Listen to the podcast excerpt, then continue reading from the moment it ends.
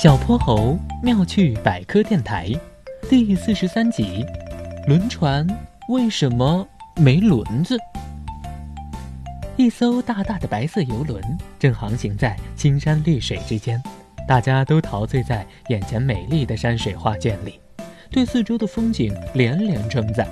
只有憨憨这个时候却一心想着去轮船的动力室里参观巨大的轮船发动机，好亲眼看看。他是如何带动螺旋桨工作的？但对于性格内向的憨憨来说，他一点儿都不知道该怎么开口，又该找谁开口。这个时候，在甲板上欢快地跑来跑去的哼哼猪，却像有了个大发现一样，跑到憨憨的身旁。憨憨，憨憨，你有没有觉得很奇怪呀？我们乘坐的大轮船根本看不见有什么大轮子啊！憨憨听了，连忙放下了自己的心事，认真的给哼哼猪讲道：“哼哼猪，呃，最早的轮船啊，呃，是通过船员们一起用力带动轮子的转动，帮助船体前进的哟。哦，而且在船的两边能看到大大的轮子，所以叫轮船。后来啊，轮船变得越来越先进了，为了承载更多的人和货物。”于是，大船们都用上了发动机和机械螺旋桨，通过烧煤或者燃油来做动力，取代了人力操作的方式。但是，轮船的叫法还是沿用了下来。说完，他用手指了指船尾的方向：“你看到船尾涌起的白花花的浪花了吗？它们就是螺旋桨弄出来的。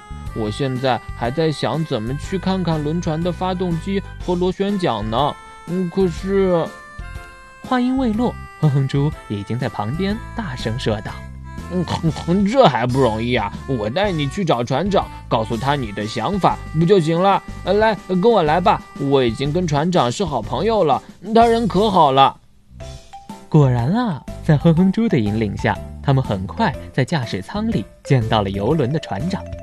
船长不光带着憨憨愉快地参观了大轮船的动力和推进系统。给他讲了很多很多关于轮船的有趣知识，还让憨憨操作了一下跟他个头一样高的大大的船舵呢。憨憨觉得开心极了，他很感谢哼哼猪，哼哼猪也很感谢憨憨。